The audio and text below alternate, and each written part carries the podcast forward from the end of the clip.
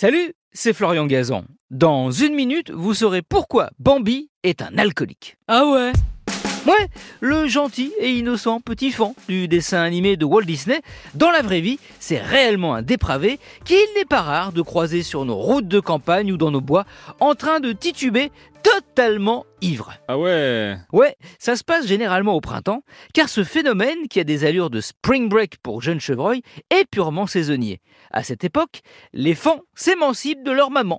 Ils doivent se débrouiller tout seuls, notamment pour se nourrir. Comme l'hiver, il n'y a pas trop de végétaux, dès qu'ils en aperçoivent, ils ont tendance à se jeter dessus. Les haies, les arbustes sont leur terrain de cueillette favori car ils raffolent des bourgeons.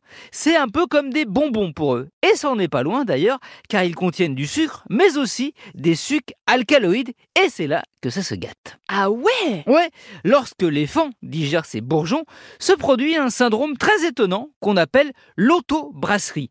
En clair, vu la quantité élevée de sucre qu'ils contiennent, une sorte de fermentation se produit dans les intestins des jeunes cervidés.